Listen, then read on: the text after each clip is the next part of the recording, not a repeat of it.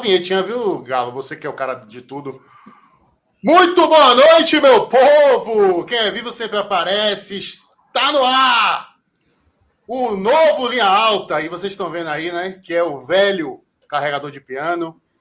E novos craques: Emerson Ferretti, Ivan Marques e Gabriel Galo, que, é, que não precisa nem dizer, né? Rubro-negro, tá aí paramentado. Agora sim, eu, eu, eu e muito bem vestido. Muito suspeito, bem vestido. Suspeito que, assim como na, na formação antiga do Linha Alta, o Vitória continua em desvantagem. Suspeito, viu, Emerson Ferretti? Suspeito. olha só, olha só. Vou falar aqui um negócio. Tarino, você começou a sua carreira no jornalismo esportivo sim, sim, dentro do Vitória. Orgulho. Emerson encerrou a carreira no Vitória, então todos nós, tirando o Ivan, temos uma história muito próxima com Vitória. Eu fiz teste no Vitória. Hum. Olha aí, tá vendo? Vínculo com o clube. Olha, queria agradecer aqui a todo mundo que já está aqui, os, os veteranos, linhalteiros e linhalteiras, Daniel Serrano, primeiro a comentar, como sempre, Adriano Costa, João Bahia, Everton Paim, Marcos Reis, Yuri Felipe, Thiago Riali, obrigado, meu irmão, Rodrigo Gonzaga. Dá uma hora aqui pra galera. Na área, se derrubar é pênalti, a menos que seja um hábito da Copa do Nordeste. Corneta liberada. Márcio Santos aqui também com a gente. Obrigado a todo mundo. Gente, é o seguinte, aproveitar que o pessoal está chegando e explicar um pouquinho, né? A concepção de, de, desse retorno do Linha Alta. É, como eu estava falando aqui em off para meus novos companheiros, é, o Linha Alta é um agregador de conteúdo sobre futebol da Bahia. É, nós começamos no ano passado, em plena pandemia, com um, algo despretensioso, com grandes amigos, que espero que em breve voltem a fazer parte do Linha Alta. Não teve briga nenhuma, não teve confusão. Elton Serra, Pedro Centro Sé, Carlos Cardoso, os fundadores desse canal junto comigo, só não estão aqui porque a, a rotina deles profissional não permite, né? Elton tá lá na TV, é brilhando nos comentários do Campeonato Baiano. Vem um novo projeto de Elton Serra aí, aguardem, que exige exclusividade, por isso que ele não está aqui.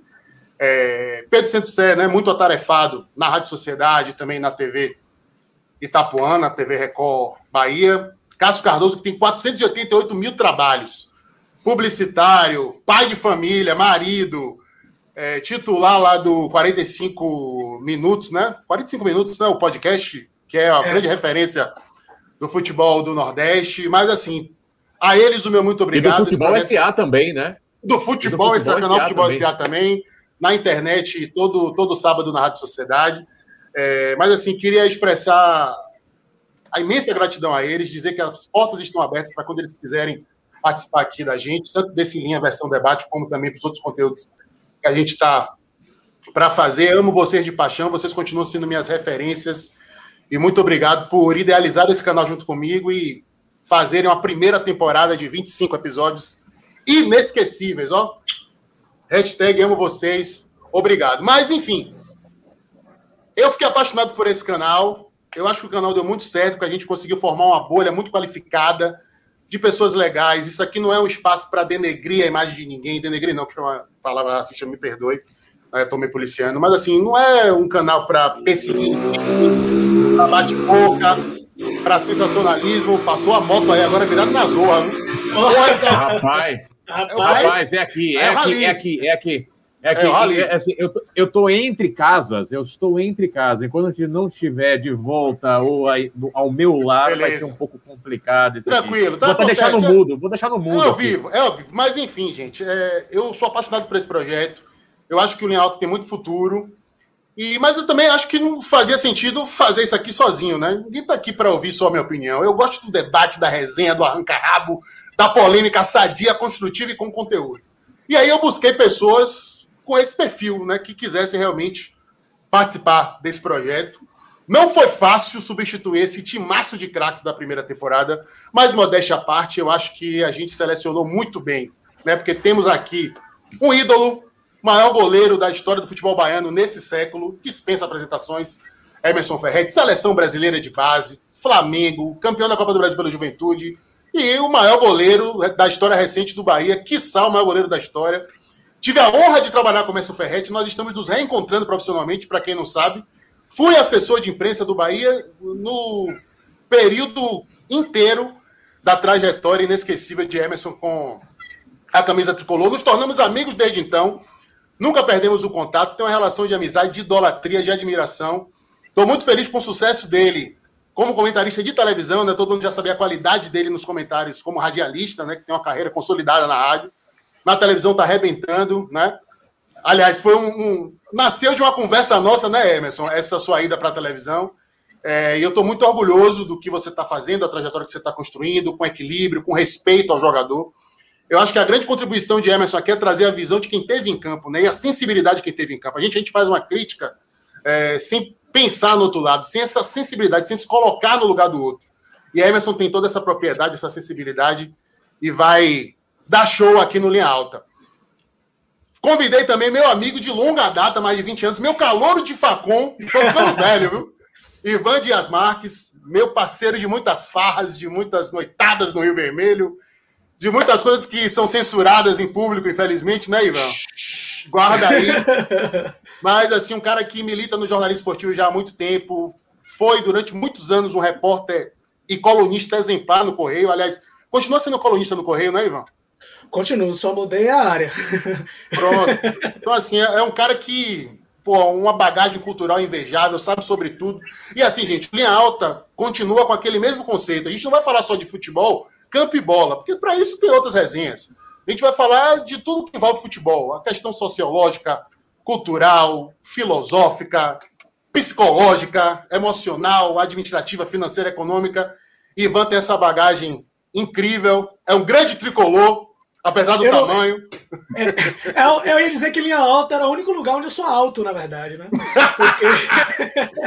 Mas, assim... Mas assim, eu não, tenho, eu não tenho bola de prata, que nem Emerson, mas tenho uma Olimpíada no currículo, tenho Copa do Mundo no currículo, então Pronto. acho que Aí, ó, já é alguma coisa. Com certeza. Então, assim, é um cara que já milita há muito tempo, tem um público consistente no Twitter, né? E eu acho que assim, vai ser muito bacana para vocês conhecerem o lado multimídia de Ivan Dias Marques, meu amigo, uma honra ter você aqui. E para fechar esse time que tem essa responsabilidade tremenda de manter o nível do linha alta lá em cima, apesar desse carregador de piano chato pra cacete. E Gabriel Papo de Galo, cara que, velho, eu me apaixonei pelo trabalho de Gabriel, isso não é exagero, ele sabe disso.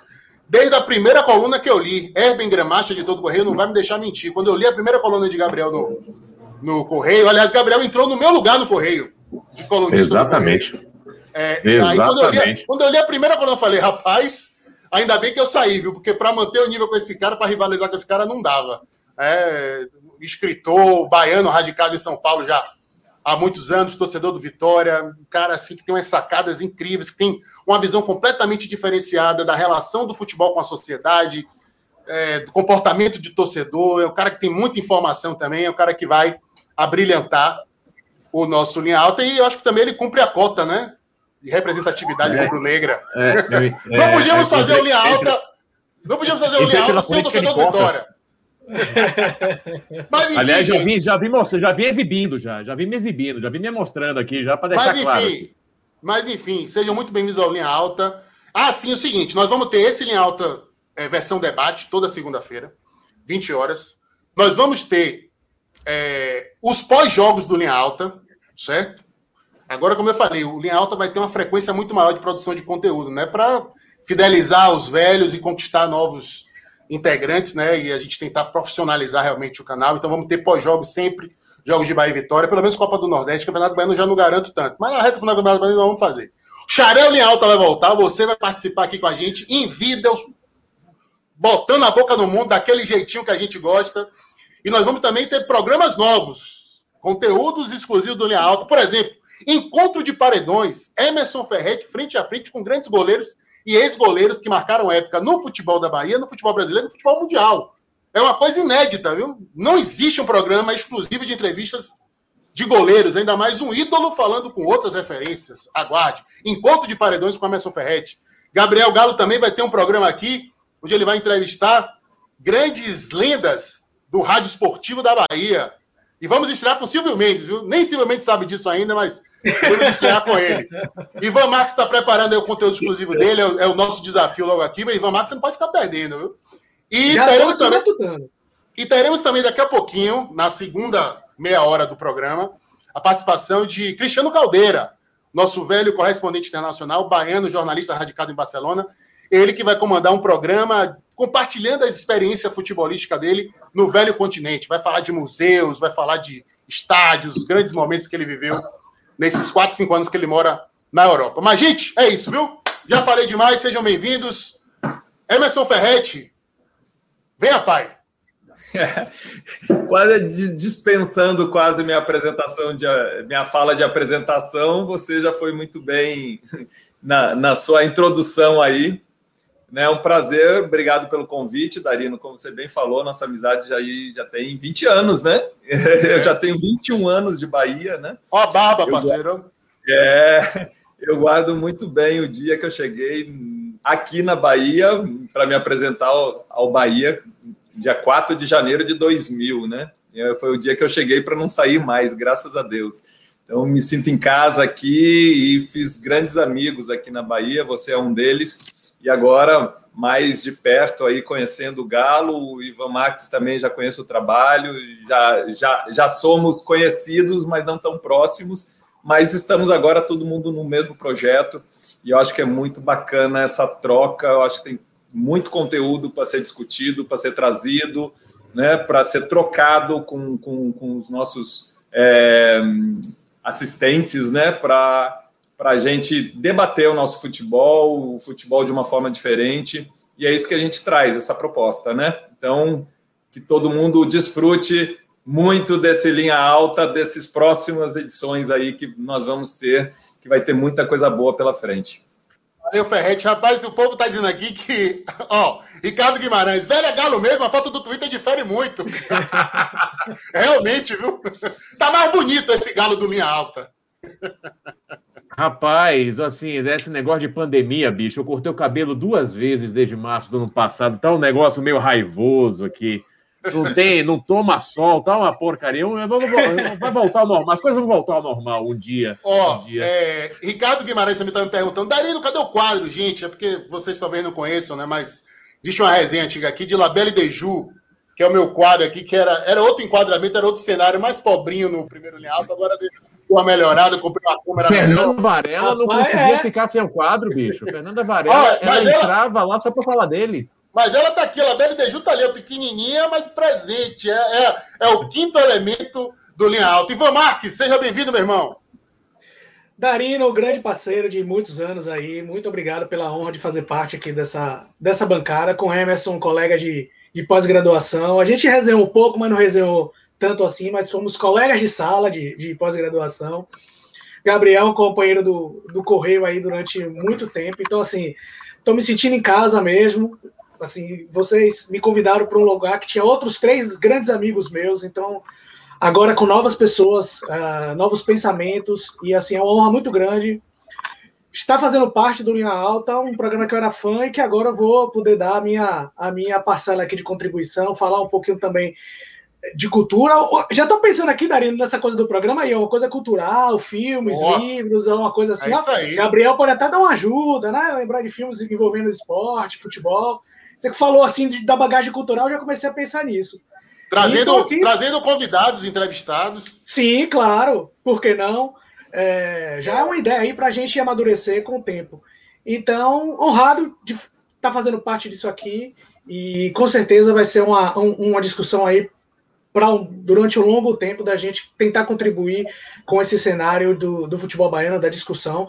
E aí ouvindo os torcedores também para que eles possam também contribuir com a gente. Valeu! Eu, rapaz, tem um cara aqui que. Esse cara acho que veio de Nárnia. Ele tá aqui insistindo, ó, Edmilson Nascimento. Darino, você torce pra que time? Responde aí, meu amigo. Meu irmão, eu sou Bahia, parceiro. eu já saí dessa casca desse ovo tem tempo. Sou tricolor. Eu, eu acho que o placar do novo Linha Alta é o mesmo placar do Linha Alta antigo, que é a final da Copa do Nordeste de 2002. Bahia 3, Vitória 1. Mas como Emerson Ferretti vai ficar em cima do muro, paciência. Gabriel Galo, faça as honras rubro-negras da casa. Meu amigo, olha, é um prazer enorme estar aqui com vocês. Eu sou o mais novo dentro do mundo do futebol aqui, porque eu comecei a escrever no Correio, Ivan já estava lá, né? Ah, em 2017. Ah, eu eu escrevi, eu já vinha escrevendo, já tinha um tempo, eu escrevi uma crônica sobre aquele jogo do, nas, nas, eliminatórias para a Copa do Mundo de 2018 entre Brasil e Uruguai, que o Paulinho fez três gols lá, na, lá em Montevidéu. E aí, Paulo Leandro, que é um, um cânone do, do, do, jornalismo baiano, do jornalismo esportivo baiano, me pegou pela mão e falou: Cara, vou te, vou te levar para o Correio e foram três anos e meio no Correio, bicho. De lá saiu o meu primeiro livro, né, com os contos e crônicas da Copa do Mundo de 2018, uma série que eu escrevi com Correio, com HuffPost, mais, uh, e mais outros textos meus. E, cara, eu tô aqui. Eu gosto bem, você falou bem, Darino, de falar dessas outras visões do futebol que vão muito além da, do dentro de campo, né? Eu, eu acho que tem muita gente e muita gente muito boa falando de tática. Uh, eu acho que tem muita gente muito boa falando de reportagem, mas tem muitos aspectos do futebol que eu considero mais que é o que é o que me agrada, que é o que me faz acompanhar o futebol. É o lado social, é o lado cultural, é o lado de desenvolvimento de uma região, impedimento de rivalidades e tudo mais. E, e, é isso que vamos abordar. E como você já falou aqui, Silvio Mendes, pelo amor de Deus, meu amigo, Aceite meu convite. Segura a cabeça de mamãe e não chore. Fala, Emerson. Ô, Darino, o Galo, o Galo é aquele que vai ao, ao, estádio de futebol, mas ele não assiste o jogo. Ele fica olhando o comportamento do torcedor, o que fica acontecendo dentro do estádio. Eu acho é o discípulo, Eu é o discípulo de Nelson Rodrigues. Isso, discípulo de Nelson Rodrigues. E que é muito interessante mesmo. É muito interessante. O jogo é interessante, mas, o que é. rola também é muito interessante. Existem personagens do futebol, seja da arquibancada, seja do rádio profissional, seja do que for, que são riquíssimos de serem falados. E isso é verdade. Tarino falou de Nelson Rodrigues. Eu gosto justamente daquele estilo de crônica. A gente vai voltar muito nos anos, né? Vai voltar para a década de 50, de 60, falar de Carlos Drummond de Andrade, falar de Nelson Rodrigues e do outro pessoal que olhava o futebol, o Armando Nogueira, que olhava o futebol mais como como uma, uma, um movimento. Um evento social, né? É um evento social, um evento cultural muito além de tática. Eu acho que a bola. gente se perde muito nas discussões de não, tática. Isso, é, isso nunca pode ser esquecido, né? A gente nunca pode esquecer não, isso. O futebol é, é um evento social. E em tempos de, de, de, internet, em que as, as informações sobre os clubes, sobre os jogadores, elas se tornam é, é, tão rápidas, né? A gente sabe da vida do jogador. Quando o Emerson era atleta, você não tinha Instagram, não tinha Twitter para o torcedor ficar olhando a vida pessoal do, do, do jogador e buscando notícia. Eu, eu fico admirado com, às vezes, o, o, sai uma notícia de que determinada esposa de jogador passou a seguir tal clube no Instagram. Isso se torna notícia. Mas isso é, um, é parte do evento social que é o futebol hoje em dia, parte da, da, da, de tudo que o futebol se tornou hoje em dia, é, perdão, e que às vezes esse evento social que Gabriel Gala está falando, ele acaba sendo um pouco esquecido né? De como o futebol ele reage nas pessoas, como ele muda as pessoas, como ele transforma a sociedade em todos os seus aspectos, espectros, né? E classes. Então, assim, eu acho que a gente falar isso é a gente falar sobre o futebol, né? E não em 2018, isso não pode ser, isso não pode ser tirado do futebol. Em 2018 eu fui, eu fui assistir a um, a um jogo Vitória e São Paulo no Morumbi. Aliás, eu nunca Tive a sorte de ver o Vitória ganhar do São Paulo no Morumbi. e era uma coisa. É, Galo era o treinador, Neilton, era uma época terrível de memória. E aí tava lá a torcida do Vitória e tinha uma menina, uma criança.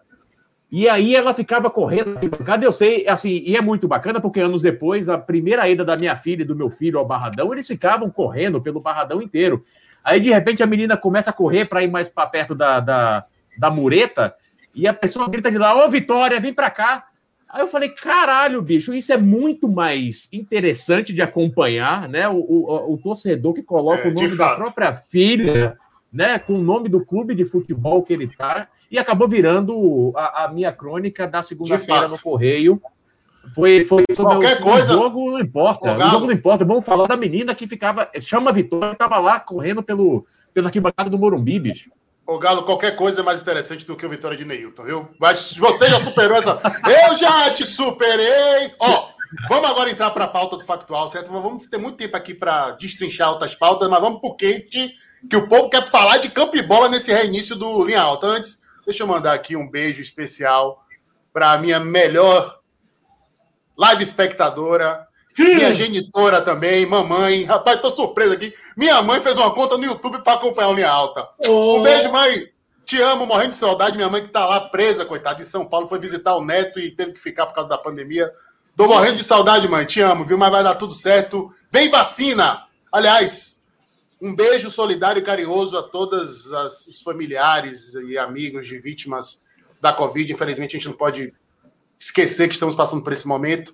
Mas, enfim, eu acho que o Linha Alto pode funcionar como uma válvula de escape. Nós também vamos comentar futuramente os efeitos da pandemia no futebol, a postura da, da, das, é, das autoridades do futebol em relação à pandemia. Enfim, a gente tem muito ponto para manga, vai ter muito programa para a gente abordar vários temas. Mas vamos para o quente, né? Vamos para o quente, o quente ao fim de semana do futebol da Bahia. O Bahia decepcionou. Aliás, o Bahia tem uma regularidade irritante, né? De ganhar um jogo, perder o outro, jogar bem um jogo e ser uma tragédia no outro. Tem uma regularidade também irritante no gol, né? Muitas falhas do goleiro Douglas.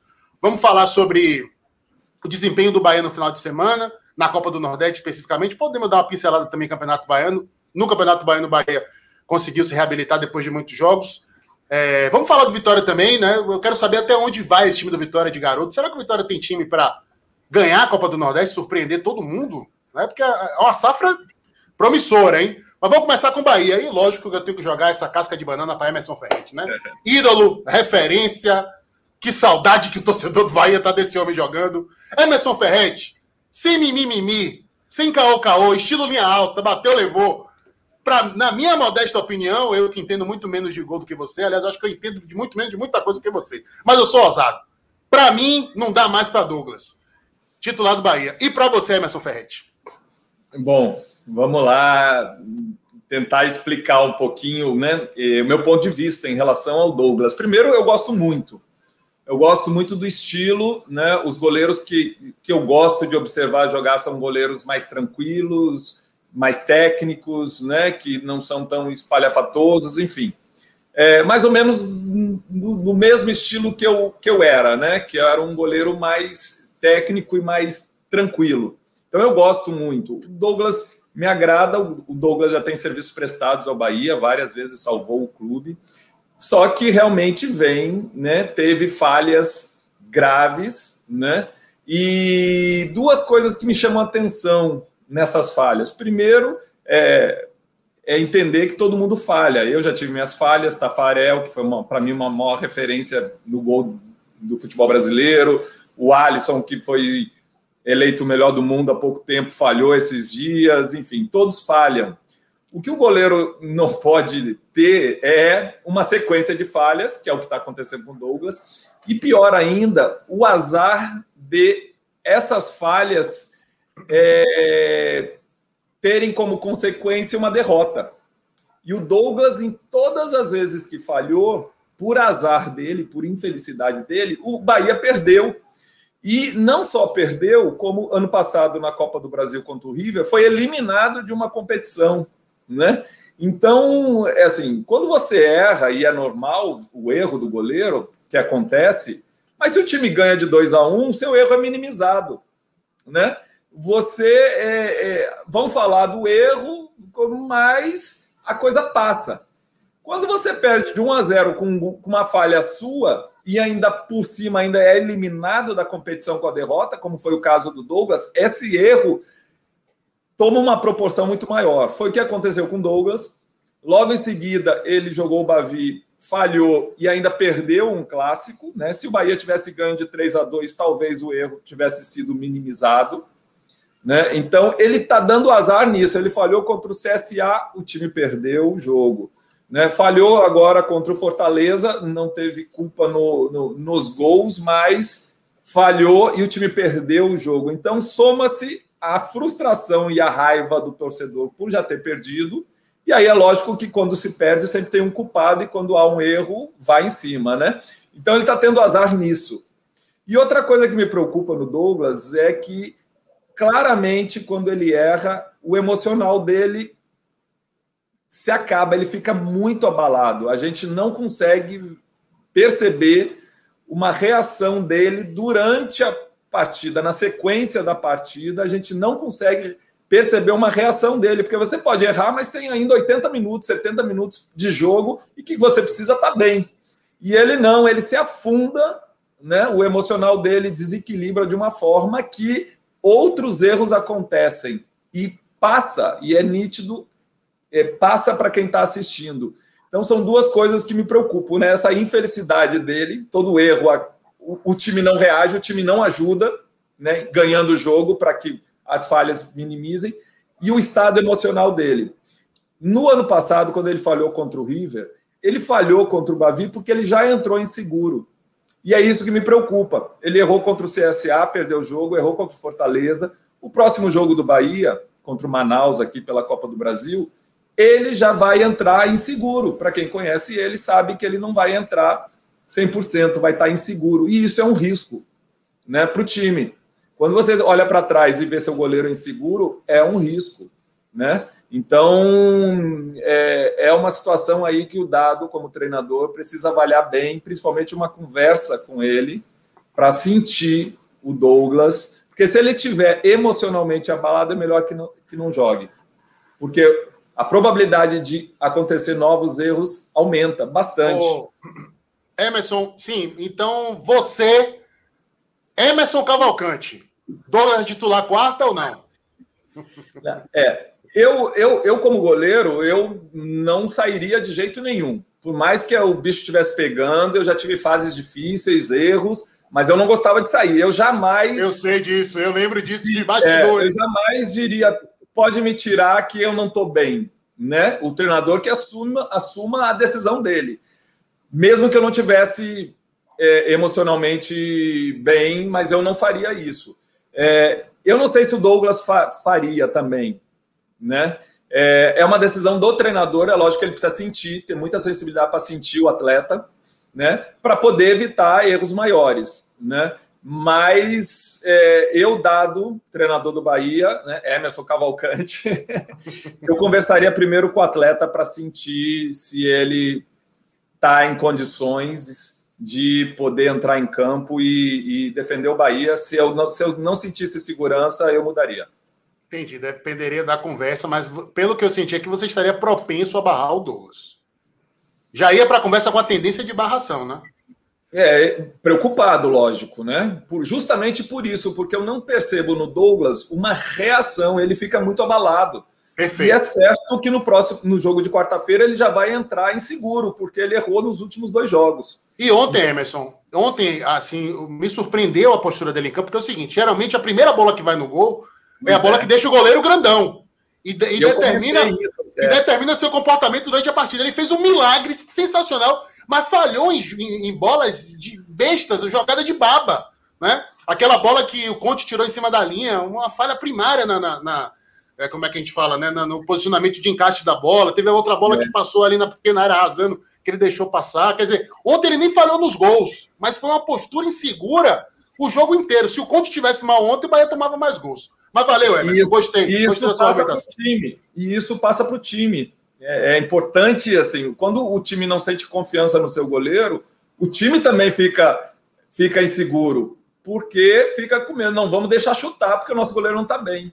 Né? E por isso que uma conversa com ele para sentir como ele está. Se, se não tiver bem, se tira, tira, deixa ele de fora, recupera o emocional, volta mais na frente.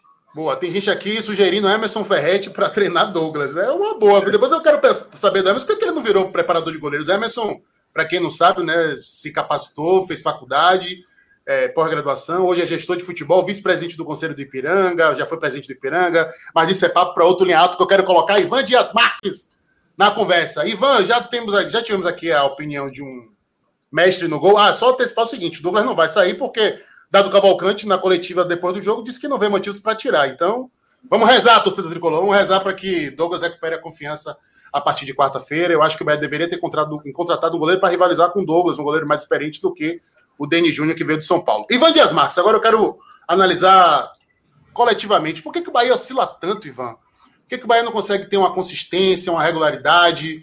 É, a culpa é de Dado Cavalcante, a culpa é da ausência de reforços ofensivos, né? O Bahia que reforçou a retaguarda, trouxe um monte de volantes, zagueiros, goleiro, como ele já falou. A diretoria do Bahia está comendo mosca. Como explicar essa gangorra insuportável do Bahia? Antes de Ivan falar, eu quero pedir para você, gente, ó, deixar seu like, se inscrever no canal, copia aí se você tiver no YouTube o endereço, compartilha nos grupos de WhatsApp. Se você não gostou da gente, se for para deixar dislike, deixe, mas se pique, não volte não, que a gente não quer energia negativa. Vem, Ivan!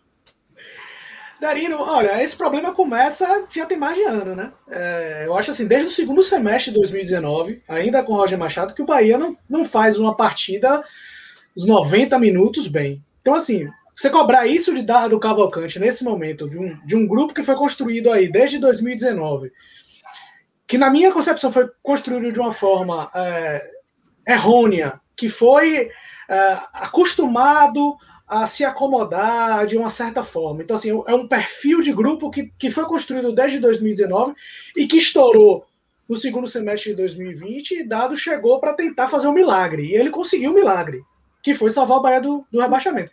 Ali, depois daquele jogo contra o Goiás, é, eu escrevi que o Bahia já estava com o nome, só faltava assinar a carta de rebaixamento. Então, você conseguir mudar um time que jogou tão mal o brasileiro de 2020, tão mal, e você mudar isso agora, nesse início de ano de 2021, sem um período de pré-temporada, não vai acontecer assim. Né? Se houver evolução, como eu acho que está vendo, essa evolução vai ser gradual e no meio do caminho vai tropeçar, vai tomar porrada, vai perder jogo, porque é normal. O Bahia de, de 2020, do brasileiro de 2020, o Bahia não conseguia competir o Bahia era um time que não dificultava, que não fazia o mínimo. O que é o mínimo que você pode fazer dentro de campo? É você dificultar outro time de fazer um gol. É você fazer outro time suar a camisa para fazer um gol em você. Isso é o mínimo que um time de futebol precisa fazer. E o Bahia nem isso conseguia fazer. Se você lembrar aqui o jogo contra o Bragantino, por exemplo, eu tô dando um exemplo qualquer, porque pode ser o Bragantino, pode ser o Flamengo, os times faziam gol no Bahia com facilidade. O Bahia tomava gol, todo, assim, a quantidade de gol que o Bahia tomava até 15 minutos do primeiro tempo era absurda. Era uma facilidade de fazer gol no Bahia. Hoje o Bahia, beleza, o Bahia perdeu do Fortaleza, perdeu do CSA, perdeu do Vitória, mas competiu. Jogou mal, jogou, mas competiu. Então, assim, é uma oscilação que eu acho que é normal, que vai precisar de ajustes. É, os ajustes estão sendo feitos em algumas posições, em outras, como o gol, como vocês falaram, eu acho que um ajuste necessário. Um ajuste na lateral esquerda vai ser necessário, um ajuste na, na, na zaga central, a gente, na zaga central, não, agora, agora na quarta zaga, porque o Lucas passou da, da zaga central para a quarta zaga, vai ser necessário, as peças vão, vão sendo mudadas, o Bahia ainda tem muitas dificuldades uh, no ataque, com homens de velocidade, essa própria oscilação. Então, assim, eu acho que isso é normal. Qual é a culpa de Dado Cavalcante? Eu acho que ele faz parte do processo. É, a gente, dado não chegou ao teto dele, isso eu tenho certeza. É, o teto dele a gente vai ver quando uh, o time estiver funcionando e ele não tiver mais condições de fazer o time andar. Eu acho que o time está andando. Pode ser lentamente, pode não ser do, do gosto do torcedor, mas o time está andando. Agora, oscilar vai ser normal. E, aí, e ainda existem peças para estrear, existem peças para conseguir um ritmo melhor. Eu acho assim, Bahia tem que pensar 2021, não é um ano que o Bahia vai, vamos ser campeão do Nordeste, vamos chegar às oitavas de final da Copa do Brasil, quarta de final, semifinal da Copa do Brasil, ou o Bahia vai se classificar na Libertadores no Campeonato Brasileiro. O ano de 2021 é um ano de reconstrução. Se essa reconstrução for bem feita, até o próprio Sub-23 do Bahia está nesse bolo aí se essa reconstrução for bem feita, talvez em 2022 o Bahia possa dar um passo um pouco maior. Ivan, eu discordo de você, viu? É, assim, vamos lá. E, me entenda, não é perseguição, não, viu? Mas é para a gente estimular o debate. Depois eu quero ouvir. Gabriel Galo vai desempatar. É, eu não acho a oscilação no, do Bahia natural, porque o Bahia tem se complicado com equipes notoriamente inferiores, tecnicamente e financeiramente. Eu achei um absurdo a atuação do Bahia contra o Vitória. Com todo respeito ao Vitória, foi um Bahia covarde, é, o Bahia Mas aí foi uma estratégia do dado. Covarde. Aí a culpa eu, eu coloco toda no dado, porque o time Pronto, é. esperando vitória, porque Não. o dado treinou o time assim. Mas, Emerson, é, é que tá. Eu estou analisando né, o contexto geral do Bahia, lógico. A culpa é do dado, acho que a culpa também é da omissão dos jogadores naquele clássico. É, o Vitória veio com um time repleto de garotos, pô. É um time ainda em formação. Se o Bahia está em formação, imagine o Vitória, né? Acho que o Bahia tinha que se impor um pouco mais. Eu acho que o Bahia foi muito arrogante e teve muito pouca atitude naquele jogo. É, e assim, além da. Assim, perder para o Vitória um clássico, lógico que a gente respeita a camisa do Vitória, a tradição do Vitória, é, mas perder da maneira como o Bahia perdeu, né? Acuado, covarde, sem se impor no barradão vazio, para mim foi inadmissível. É, a atuação do Bahia contra o Botafogo da Paraíba também, aqui na, na em Pituaçu. É, o modo como o Bahia perdeu para o CSA, pelo amor de Deus, o Bahia não deu um chute no gol. Então, Ivan, eu não, não, não consigo. Mas, eu acho que. Mas, mas, mas, mas sim, rapidinho. Cada, cada, jogo é um problema. Você não está falando sim. de um problema comum. Né? Cada jogo é um problema, aí, como a Emerson falou, pode ser da estratégia. Né? Sim, a oscilação mas, é isso. Mas vocês deram, vocês deram um gancho aí que eu queria aproveitar. Mas peraí, rapidinho. Rapidinho. Mim... Fale. Não, só para eu terminar meu raciocínio, porque, vale. raciocínio, porque que eu duvido de Ivan, depois eu passo a palavra para você. Duvido não, discordo. É, então, assim, é um Bahia muito irregular. É, eu sei que é um ano de reconstrução para o Bahia, mas é um ano de reconstrução para todo mundo. E o Bahia, tem, por conta da pandemia, dessa loucura de calendário, é, e o Bahia tem uma situação financeira muito melhor do que dos seus adversários aqui em âmbito regional. Ah. O, Bahia tem o, o Bahia tem um orçamento cinco vezes maior do que o do Vitória, por exemplo. É, o orçamento do Bahia contra o do Botafogo, meu Deus do céu, contra o CSA, nem se fala. Então, assim, concordo até que um ano de reconstrução para o Bahia, de tentar manutenção ainda na Série A, como foi esse ano. Mas, assim, acho que em âmbito local, o Bahia tinha que estar muito melhor. O Bahia não tinha que estar na última rodada da Copa do Nordeste, dependendo de resultado para se classificar. É, o Bahia acho que tinha que ter uma consistência muito maior. E isso aí é culpa da política de, de, de contratação, isso é, pública da, é culpa da, da política de gestão de vestiário do Bahia, que apesar da mudança de futebol, da, do comando de futebol, né, a gente ainda não viu um reflexo. E aí sim, com os novos gestores de futebol, eu acho que a gente tem que ter uma paciência, né? Porque os caras estão chegando agora de uma cultura estabelecida no Bahia nos últimos três, quatro anos com o, o Diego Serri, né? Essa, agora, essa gestão de só... é algo que, acho, que a gente acho que a gente podia citar, num, pelo menos num programa, acho que hoje vai, vai ser muito Vamos fazer. E que, e, que, e que Emerson pode contribuir bastante com a claro. gente sobre essa coisa sobre... de gestão do vestiário. Lógico, perfeito. E sobre Dado Cavalcante, eu acho assim, eu acho, não é o meu técnico dos sonhos, mas eu acho que ele conquistou a oportunidade de treinar o Bahia nesse primeiro. Nesse primeiro, não, né? Primeiro semestre não dá para dizer, né? Nesse, nesse início de temporada 2021, né? Porque ele conseguiu o objetivo máximo do ano passado, que foi pegar o Bahia naquele manque todo e pelo menos salvar o time do rebaixamento com grandes atuações na reta final, Atlético, Santos e principalmente o Fortaleza. É, mas assim, eu acho que o dado está em análise. E ainda não me convenceu de que é o técnico do Campeonato Brasileiro. Ainda mais com essa questão da limitação de, de, de, de troca de treinadores. Entendeu, Emerson? Então, assim, não acho que, que a gente deva ser tão complacente com o Bahia nesse primeiro semestre. Para mim, o Bahia tinha a obrigação de ganhar o Baiano, o Tetra, e tinha a obrigação de brigar pelo título da Copa do Nordeste, né? com muito mais é, regularidade, pelo menos. E, assim, Ivan, não, não sou tão é, condescendente com esse momento de oscilação do Bahia. Entenda, eu concordo com você dessas obrigações do Bahia. Eu acho que o Bahia tem que ter isso, o Bahia tem que ser, tem que estar tá brigando. Hoje em dia, se a gente colocar a, a Copa do Brasil, a Copa do Nordeste, o Bahia está muito abaixo do Ceará, está abaixo do Fortaleza e não deveria estar. Isso com, com mais dinheiro. Com mais isso dinheiro. eu concordo com você. E, e, deveria ser capaz de ganhar o Campeonato Baiano com o Sub-23, que não, não vejo muito, muita chance nem do Bahia avançar. E também acho que o Bahia deveria se impor é, em relação ao Vitória. É, isso é, um, é, um, é, é a concepção. O que eu estou falando é o que está acontecendo na prática, na minha opinião. O fato do Bahia ser obrigado a isso e de, de, de precisar fazer isso, de ter sua obrigação enquanto clube, enquanto orçamento de fazer isso, é, não faz com que isso seja feito na prática. Na prática, isso não está acontecendo, obviamente. E assim, eu, o que eu estou tentando analisar é o que está acontecendo, é que está oscilando, mas assim, não deveria estar oscilando, vamos dizer. Eu acho que o que você está me dizendo é isso. Não deveria estar oscilando. Mas está oscilando. É, é, isso que eu estou dizendo, está oscilando. Se é bom ou se é ruim, não sei. Assim, se, é, se, é, acho... se, se, deveria, isso deveria. Deixa eu só fazer uma defesa aqui de Darino. Se isso, deve, se isso deveria acontecer no, no estado, não deveria acontecer, é outra história. Deixa eu só, é? só fazer uma defesa aqui de Darino. Eu acho que Darino não está reclamando da oscilação em si. Não, tô, do sim. tamanho dessa. Não, é do tamanho dessa oscilação. O time jogar bem ou jogar mal, isso faz parte de um jogo para o outro. Agora, quando um time goleia o esporte em um jogo e depois perde jogando muito mal, ou seja, um jogo vai muito bem, outro jogo vai muito mal, e a média está muito mais próximo desse aqui que vai mal, né? Uh, você tem uma disparidade de momentos do Bahia que é, que é gigantesca. E aí tem um ponto aí, eu vou concordar com o Darino, uma coisa é oscilar na Copa do Nordeste contra esses times. em campeonato baiano, e essa foi uma crítica que eu fiz muito com o Vitória do ano passado e faço com o Vitória desse ano, é não tem como aceitar empatar com Doce Mel, não tem como aceitar empatar contra, é, é contra Jacobino, qualquer outros desses times, não menosprezando esses times, mas pelo tamanho, como o Darino falou, das distâncias de orçamento, de estrutura, de história e tudo mais. Uh, eu acho que é, tem, tem, tem, tem, tem um pouco das duas coisas. Ferrete, quer falar? Venha mesmo. É, eu ia falar, vocês tocaram aí por várias vezes, é, deixaram um gancho aí. O que para mim é um pouco difícil de entender, né? É, a oscilação técnica acontece e também tem momentos, mudança, muita gente foi embora, enfim.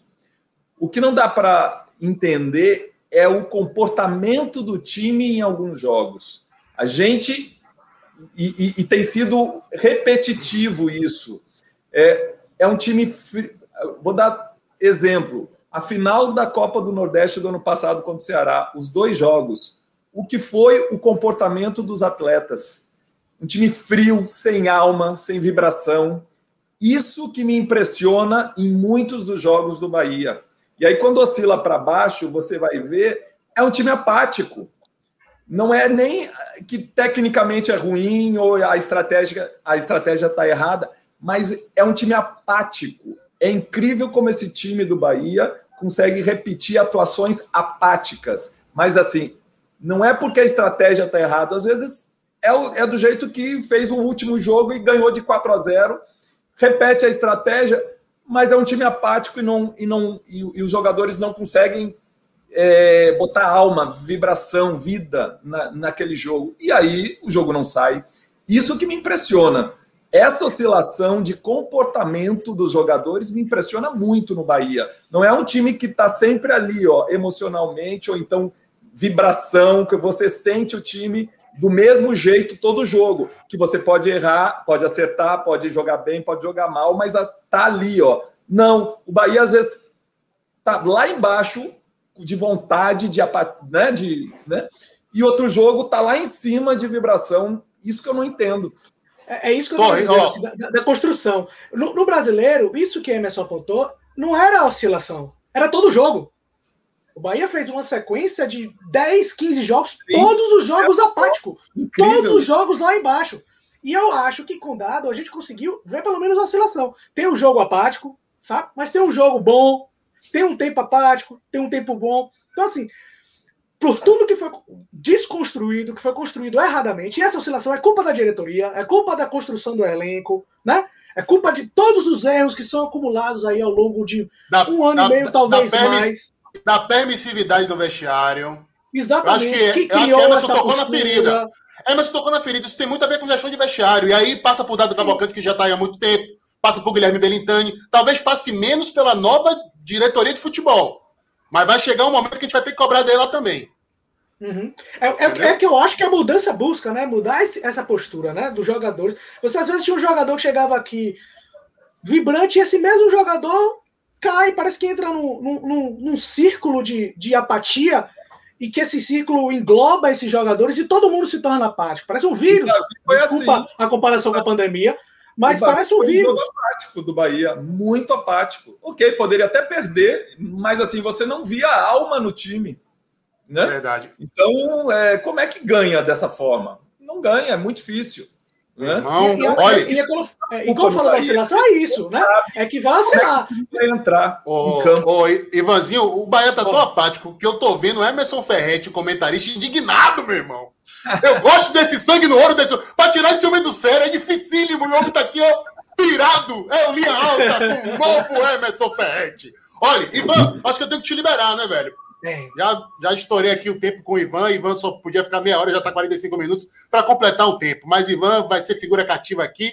E eu já tenho aqui, ó, um craque se aquecendo para entrar no lugar de Ivan Max. Meu querido, foi massa. Sua estreia no linha alta, viu? Qualidade pura. Valeu, valeu Darino, valeu Emerson, valeu Gabriel, valeu pessoal.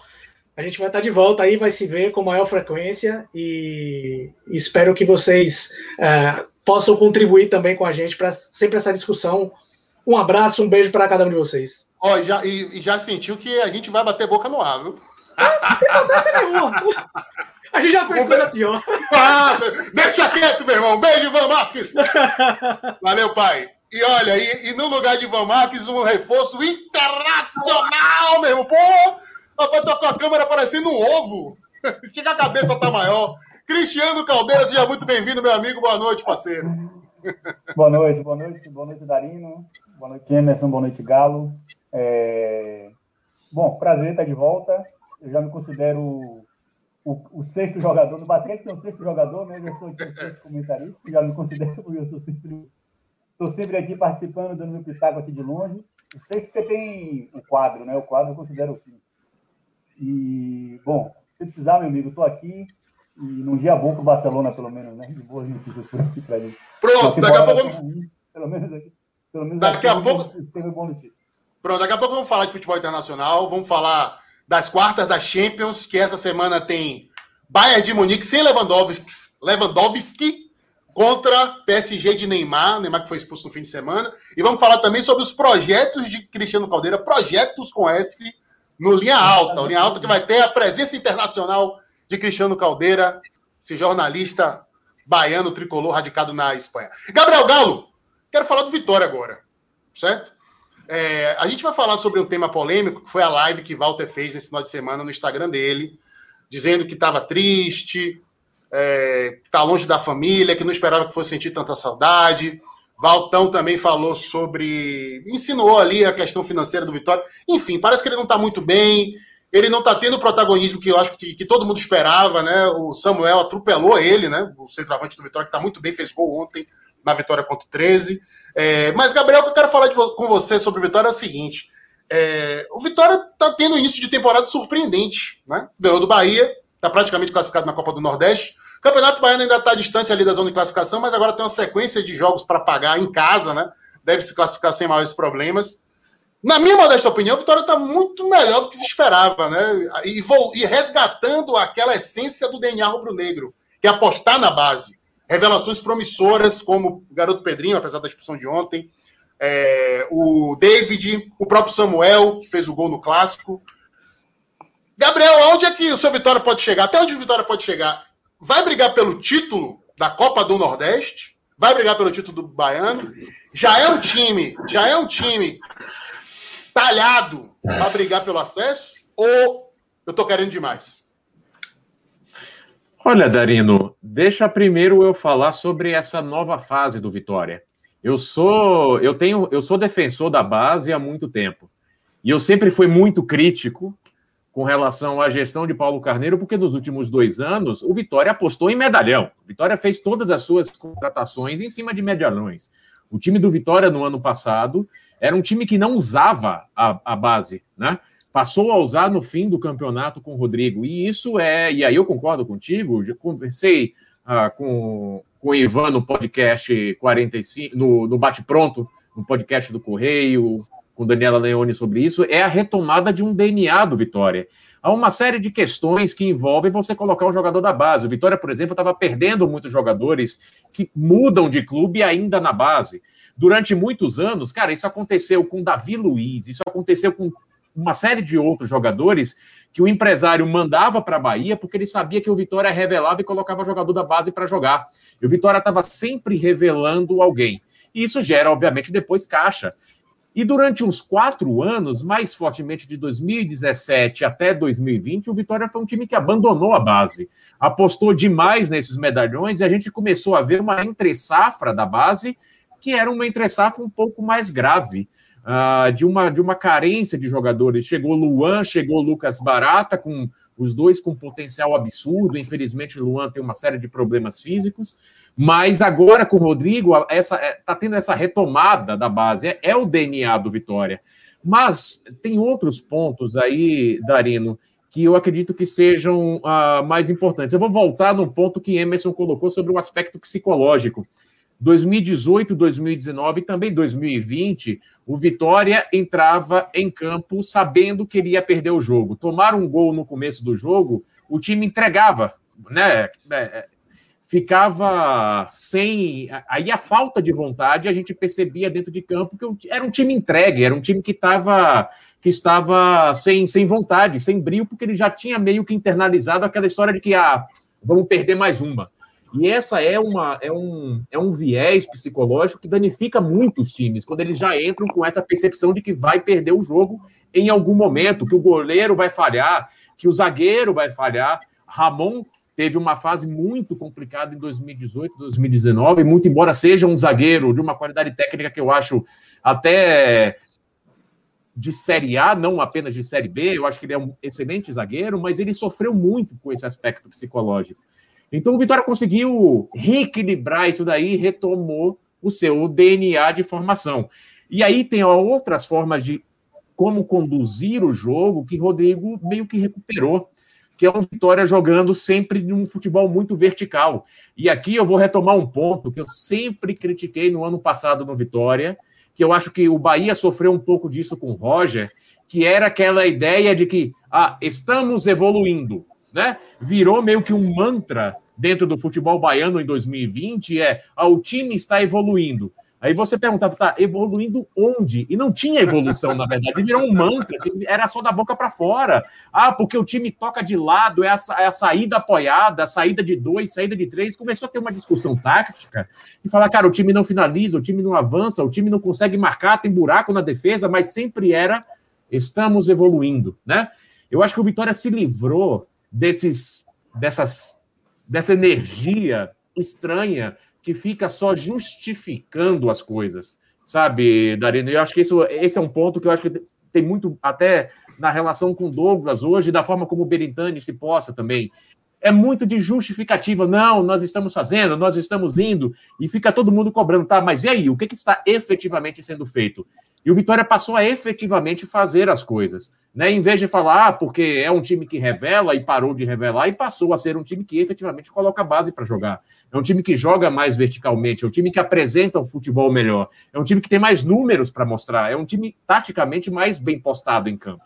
E briga então, pelo título, e briga por títulos ou briga, não?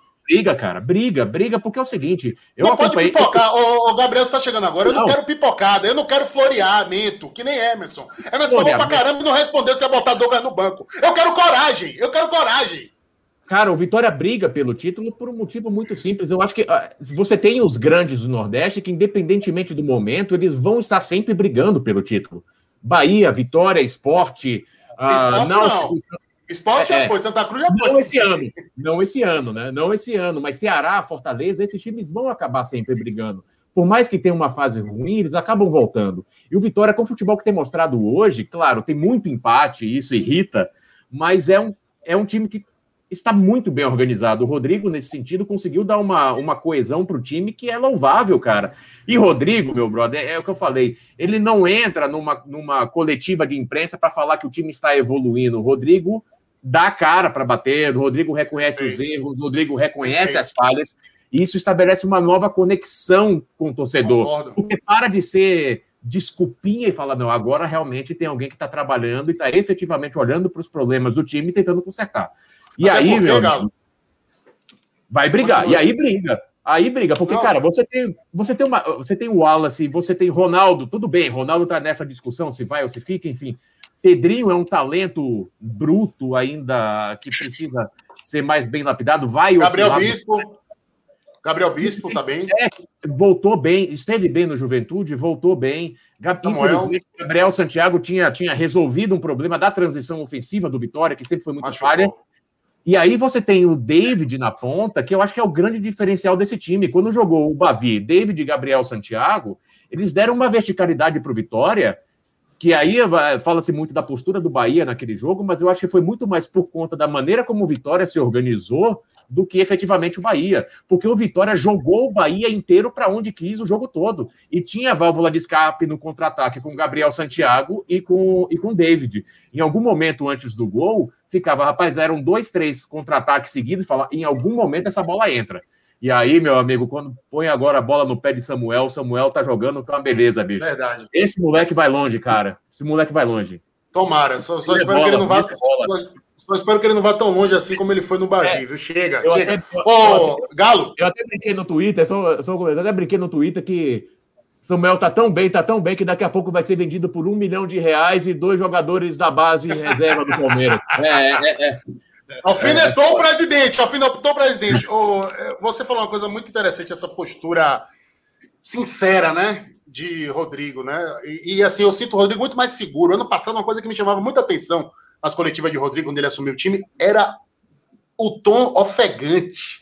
Rodrigo falava, velho, na, na, na, na coletiva e transparecia a tensão, né? A respiração funda. A gente, ele estava muito próximo do microfone, dava para você sentir. Meu Deus, como eu tô tenso aqui, como eu tô. Assim, e mostra também um pouco de, talvez, de, de, de pressão, mas o quanto para ele era importante, quanto para ele era uma questão de honra salvar o time do qual ele é ídolo do rebaixamento, né?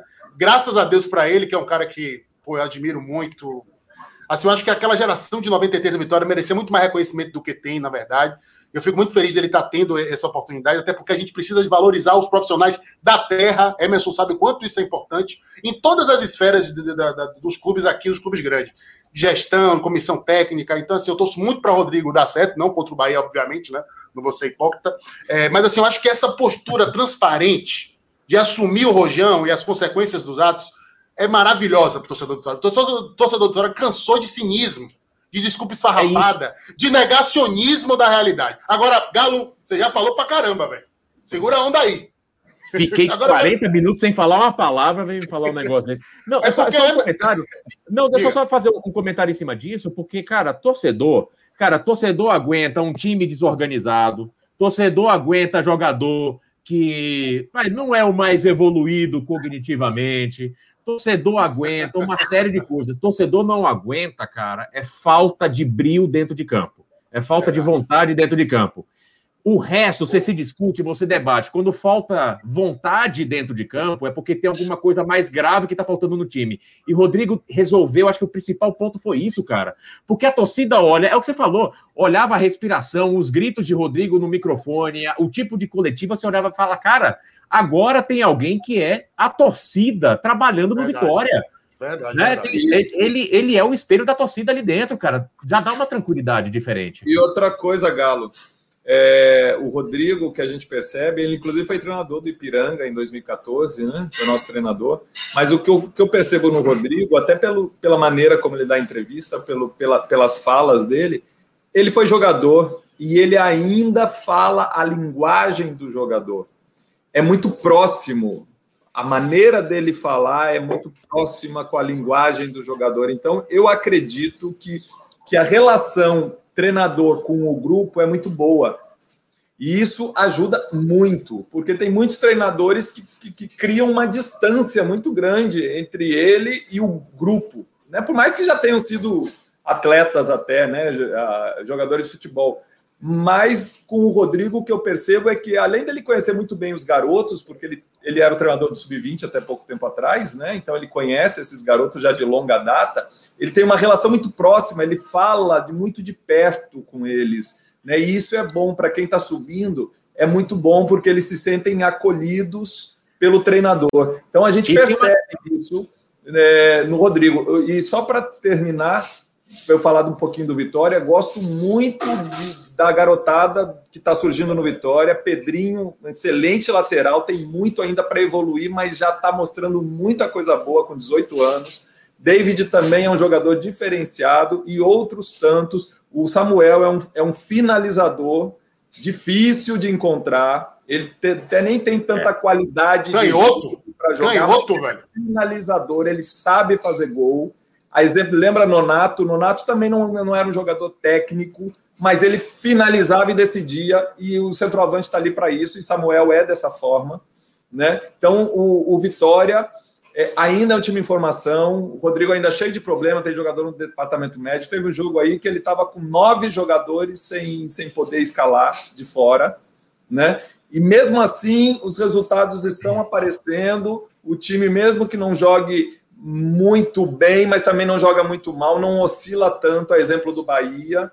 Então, eu acho que o Vitória é daí para melhor. Aos poucos, ainda é um time jovem, ainda vai ter trabalho, mas é daí para melhor. Ô, Ferrete, o que eu queria te perguntar. Rapaz, tem alguém que está destruindo a casa aí, viu? Tô ouvindo barulho de prato de talher.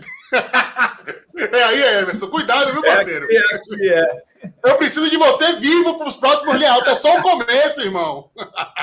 Meu barulho aqui é só motoboy. É só, é só moto. Que aqui passa moto, que é uma beleza, bicho. Não, você eu vi que não era que estava com áudio desligado. Emerson, quero fazer uma pergunta para você, aproveitar vale. a sua experiência, né?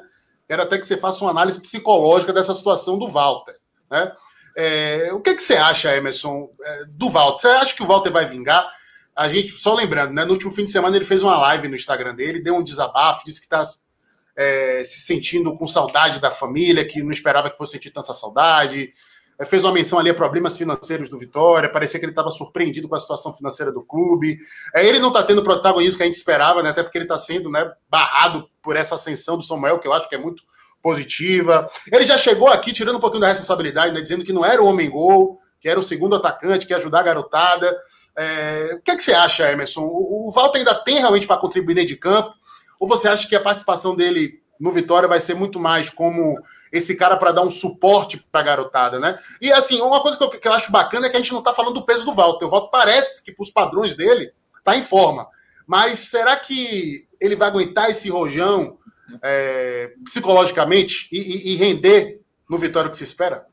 Pois é, ele acabou abrindo o coração né, na live é, e colocou para fora aí muita coisa aí que está passando, né? Tem o lance do pai dele também, que já é uma situação já, que já dura três anos, enfim. É, todos os atletas são seres humanos, né? E se não, se não tiver bem, né, vivendo uma situação pessoal bem, reflete no trabalho. É assim com todo mundo. Não precisa ser atleta para ser assim, né? Com todo mundo é assim. E o Walter me parece que tem muitos problemas né? É, o fato de estar longe da família acaba atrapalhando, logicamente, porque são as pessoas que ele gosta e já passa por uma cobrança muito grande de ter que controlar a, a, sua dieta, o seu peso, né? Uma desconfiança grande, uma obrigação que o tempo todo com isso. Então, realmente eu temo por ele não, talvez não consiga dar a resposta que, que, que, que, é esperada dele. Qualidade ele tem, é um jogador diferenciado, ele não é um jogador veloz e tudo, mas ele pensa muito rápido. Quando a bola está no pé dele, ele age muito rápido, ele tem os movimentos rápidos, né, de pensar e de fazer a jogada, dar o passe, né? Ele não tem velocidade, mas ele pensa e, e age muito rápido, né? E, e mas se ele não tiver bem de cabeça, nada disso sai. Né? Eu acho que também é, o fato de dele tá o mercado para ele está cada vez se fechando mais, né? até porque ele já está acima dos 30 anos, tem o problema do peso, né? É, não é todo time que vai apostar nisso, vai fazer um contrato como Vitória abriu para ele. Então eu temo sim dele não dar a resposta que está sendo esperada dele. Valeu, Ferrete Galo. Quer comentar alguma coisa? Eu vi Cara, que você se mexeu eu... aí. Não, você falou, a, a, as pessoas não estão comentando muito da questão do peso. Tem um fator, cara. Depois de uma certa idade, o desempenho físico vai caindo de uma maneira. É natural, né? Um jogador, você ter, estar acima do peso com 20 anos de idade, estar acima do peso com 31 anos de idade, são coisas completamente distintas. Esse acima do peso de Walter hoje, por mais que seja rigorosamente o mesmo peso, é muito mais sério no desempenho esportivo dele hoje do que era antes. E isso está claro, né? Ah, eu acho que tem, tem algumas questões. Primeiro ponto, o desabafo de Walter, eu acho que todo mundo tem meio que uma, uma. Eu não vou falar uma obrigação, mas eu acho que é muito nobre oferecer um acolhimento a Walter nesse momento, porque, cara, e assim, pensando em todo mundo aqui durante essa pandemia, tem sido um momento muito complicado para todo mundo, né? Então, para algumas pessoas pega mais uns pontos, pega mais outros, mas todo mundo sofre igualmente com relação a isso. Eu, eu entendo que é muito mais. Eh, essa, essa live de volta foi muito mais nesse sentido, porque ele já falou das questões financeiras do Vitória, isso já foi falado desde que ele veio, da forma como foi comunicado o contrato de produtividade, isso foi falado a, na live do GE. Ele falando que pá, deixou Samuel bater o pênalti porque para valorizar o garoto que pode dar um retorno para o Vitória depois de um tempo.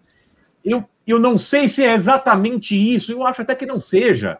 Mas, cara, eu acho que tem uma questão de acolhimento ao ser humano, Walter. E aí eu vou concordar com o Emerson. Uh, principalmente por conta da sessão de Samuel. Vai ser muito difícil o Walter conseguir render, especialmente no cenário, Darino. Walter voltou para o Atlético Paranaense em 2020, Walter estava dois anos sem jogar futebol, né? Ele voltou para o Atlético Paranaense, ele jogou poucos minutos, fez um gol, né? O, a, a, fase mais artilheira de Walter foi em 2013, a gente está falando de oito anos atrás, né? Então, é um jogador que tem muito a história daquele 2013 e aquela, aquele ideal do que ele poderia ter sido. Só que faz muitos anos que Walter não rende bem. Se ele vai conseguir render no Vitória ou não, eu acho muito difícil. Eu não acho que a questão peso seja irrelevante.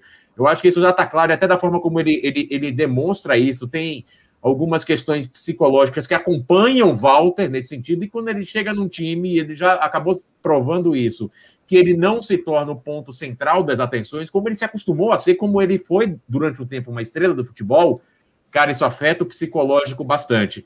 E aí, bicho, aí eu, eu, eu levanto a suspeita de que essas mensagens é muito mais uma desculpa antecipada hum, do, que, do que outra coisa. Hum, olha, é, é, assim é, que eu gosto. É assim que eu gosto. Dedo na ferida. É, eu, eu, entendo mais como uma desculpa antecipada, alguém que já se acostumou, cara, a, de, a decepcionar torcidas nos últimos anos. Então ele já se antecipa e fala, hum, talvez eu vá decepcionado, então ele já vai criando os argumentos. Isso pode ser consciente ou não, eu até eu não, não acho até que seja consciente, tá?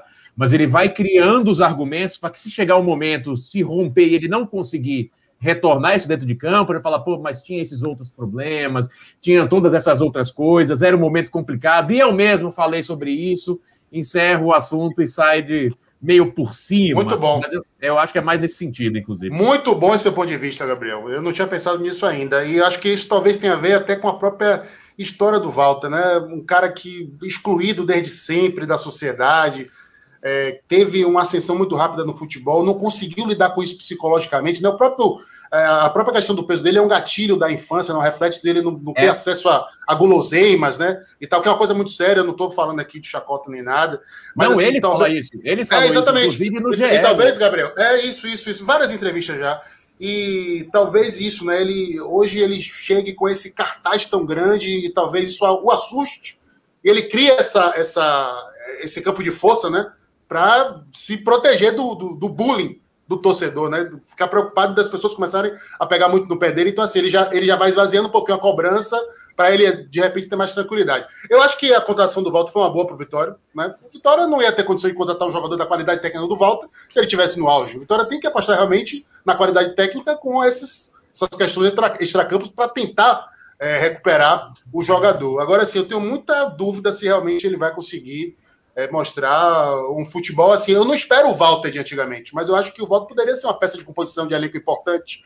É um cara para de repente até jogar com o Samuel em jogos apertados, dois centroavantes, até porque eles têm características que se complementam, né? O Walter sai muito bem da área, tem um passe muito, é muito eficiente, é um é, cara que tem uma leitura de jogo, uma leitura de jogo ótima, faz o pivô muito bem. Acho que os dois podem jogar juntos, são como titulares, né? Mas em circunstâncias. Eu acho que o voto ainda pode ser útil e torço realmente para a recuperação dele aqui com a camisa do Vitória. Eu Agora, muito, seguinte, muito seguinte, seguinte, seguinte, Gabriel, seguinte. Lá vem Alisson. Agora, olha só. É... Cristiano Caldeira, vamos falar de você nesse retorno à linha alta. Seus projetos, né? Que você foi surpreendido a meia hora com esse convite. O que é que a gente vai fazer aqui, velho? Cristiano. Olha, eu, eu pensei num programa, tipo, não tem aquele, aquela série Todo Mundo Odeia o Cris. Ia ser assim. O Cris pelo mundo. Aí vai, o, aí vai ter fila? Se for buscar quem é o, odeia, aí vai ter fila. O mundo todo, o mundo todo pelo Cris. Essa é boa, viu? É, vamos, vamos procurar um nome, um nome legal para a gente contar as experiências. Para eu contar as experiências que eu tive por aqui. E eu acho que é bom essa, essa possibilidade das redes sociais, é que além de eu contar o que eu vivi por aqui, eu acho que ninguém pode, pode explorar bastante o que as pessoas viveram também, né? Já é tão fácil compartilhar informação, compartilhar imagem, compartilhar vídeo, enfim. Eu acho que é, Acho que pode criar uma dinâmica legal aí. Eu contando minhas histórias e cada um contando as suas histórias também, porque hoje em dia todo mundo todo mundo viaja, todo mundo tem possibilidade de conhecer lugares, de conhecer estádios, conhecer histórias de futebol. Então acho que pode ser bem divertido aí. Vamos, vamos pensar direito nesse formato e, estou aqui para contribuir com isso. Entregar minhas é, histórias um pouco do que eu já vivi aqui, puxar de vocês também histórias que já que vocês já viveram também. É, lembrando, gente, que o Linha Alta está voltando essa, nessa nova versão e a gente quer, além desse formato de debate, a gente quer produzir conteúdos diferenciados. Emerson Ferretti, por exemplo, você que está chegando agora, vai ter um programa de entrevistas, encontro de paredões, de goleiro para goleiro, de ídolo para ídolo, entrevistando goleiros em, na, é, que estão ainda jogando, ex-goleiros, preparadores, enfim, os especialistas na função que o consagrou no mundo da bola. É, Gabriel Galo vai ter um, um, programa de entrevista com grandes radialistas da história do rádio baiano e brasileiro, por que não? Né? É, eu voltei aqui o Xarel Linha Alta, é, que é aquele momento em que você aparece aqui dividindo tela comigo e soltando os cachorros para cima de todo mundo, dirigindo, jogador. O Xarel é, é fundamental, né? E o que eu pensei para. É que o Xarel é uma novidade do Linha Alta. O que eu pensei para Cristiano era a gente compartilhar as experiências dele em, em museus, né? É, por exemplo, tem um, um, museu de futebol que mais me emocionou, é o Museu do Benfica, é, lá em Lisboa, né? Tem uma área assim que eu acho que é, é a melhor é o melhor local de devoção a um craque de todos os museus de clube que eu conheci, que é a relação do Benfica com Eusébio, né? Você você, você vê Eusébio conversando com Bob Charlton, com Pelé, com Beckenbauer numa, numa galeria virtual lá. Você pode ouvir é, grandes momentos é, de narrações históricas do Benfica, né, de conquistas, de clássicos emocionantes. É, oh, você tem uma galeria lá que é a linha do tempo, a evolução do mundo no período de existência do Benfica.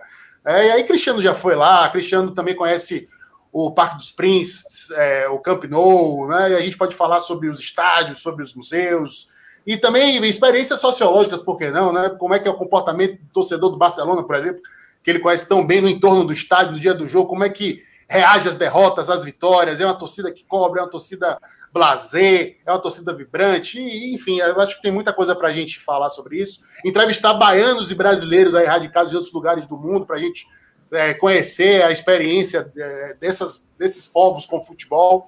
Então, esse programa vai bombar, Cristiano Caldeira. Vamos, vamos sim. Não falta, não falta história aqui para a gente contar. Isso aí pode ficar tranquilo, a gente vai buscar, vai buscar muita história aqui. E aqui em Barcelona, eu sempre gosto de dizer que uma das coisas que mais me impressiona é a devoção desse, dessa torcida Ronaldinho Gaúcho. É, Para mim é um negócio impressionante. Eu tive a, a satisfação de assistir um jogo dele, agora já como o Barcelona Master, que eles chamam aqui, né? o Barcelona dos veteranos, e é impressionante. É impressionante como depois de tantos anos dele ter saído daqui, ele continua sendo um ídolo e idolatrado, é impressionante. Enfim, vamos contar muita história, vamos Vamos falar de muita coisa. Vamos falar de muita coisa. E torcer para o Bahia parar de oscilar, né, meu amigo? Se consegue mudar um pouquinho disso. Porque eu vendo os comentários brilhantes de vocês, fico muito feliz de, de poder ver, de ver e ouvir de perto. E eu estou vendo mais ou menos a mesma coisa do ano passado. No passado, a justificativa era, era parada, né? Estamos tempo parado e aí leva dois meses para pegar ritmo. Aí agora já estamos buscando, no começo da temporada, já estamos buscando justificativa, estamos reconstrução, como se as coisas só acontecessem com o Bahia, né? Mas enfim, acontece com todo mundo, com todos os times, mas parece que só o Bahia tem isso como justificativa. Enfim, já dei meu pitaco, meu, meu tema é outro, só queria deixar meu, meu, minha contribuição. E feliz, viu, Dadá? Feliz. E feliz de ver que os meninos estão bem também. Ivan, que eu já conheço há muito tempo no Twitter. Galo, que eu estou conhecendo hoje. E Emerson, que eu não quis nem falar. Emerson, eu fiquei muito na arquibancada vendo você jogar, meu amigo. Agora é um prazer estar por aqui. Tietou, tietou. Vai, vai tirar o um print Pô, da tela aí com Emerson Ferretti. Não ia, não ia perder a chance, né, meu amigo? Depois de, tanto que eu passei na arquibancada, meu amigo, agora... Emerson Ferretti, ó. Hashtag gratidão eterna, meu ídolo, meu ídolo, vai que é sua, paredão. Bons ó, tempos, bons tempos. Excelente, ganhei muito bicho graças a Emerson Ferretti como assessor de imprensa do Bahia. A minha gratidão é dupla, como torcedor e como assessor de imprensa. Gente, ó, aproveitar esse clima internacional para a gente encerrar o Linha Alta. Vamos dar um pitaquinho aqui, né? Porque o Linha Alta é diferenciado. Quarta de final da Champions, Emerson Ferretti. Quem passa? PSG ou Bayern? Bayern. Chelsea ou Porto? Chelsea. Se quiser justificar. Não. Tá bom. Liverpool e Real Madrid? Real Madrid. Borussia Dortmund, do fenômeno Haaland e City. É, esse aí vai ser bravo. City, né? Tá arrebentando no inglesão. Gabriel, papo de galo. E aproveite os. Olha, você, eu quero que você dê é, os palpites e logo sua dica cultural. A dica cultural que não quer é você mesmo, seus livros. É, eu tenho uma recomendação ótima de mim mesmo para dar. Vai lá. Pronto, ah, os palpites sempre, quem é que passa? PSG ou Bayern? Ah, passa Bayern. Chelsea ou Porto? Passa Chelsea. Liverpool Real? Rapaz, eu vou de Liverpool. Os caras estão apostando tudo na Liga dos Campeões. O inglesão deu, é, tá deu água tá lá para eles. Tá na draga danada. Tá na draga, mas vai, vai com tudo. Borussia ou City? Ah, City fácil. Cristiano Caldeira agora vai. Cristiano Caldeira, Cristiano Caldeira agora, ele vai me sacanear. Vamos lá, Cristiano. PSG ou Bayern? Bayern. PSG ou Bayern? Bayern, né? Ele odeia Neymar.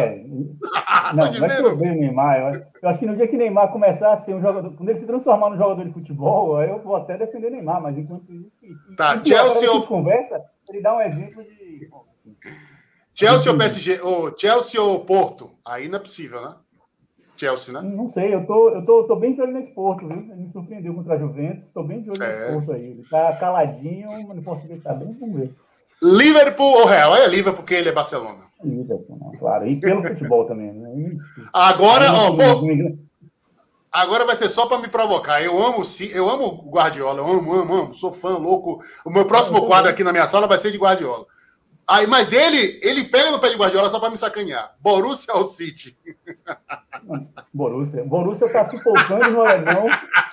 Tá se poupando no alemão, tá, tá fora da zona da Champions, inclusive, tá apostando tudo nessa Champions. Ó, então, para mim, para mim passa o PSG porque eu torço por Neymar.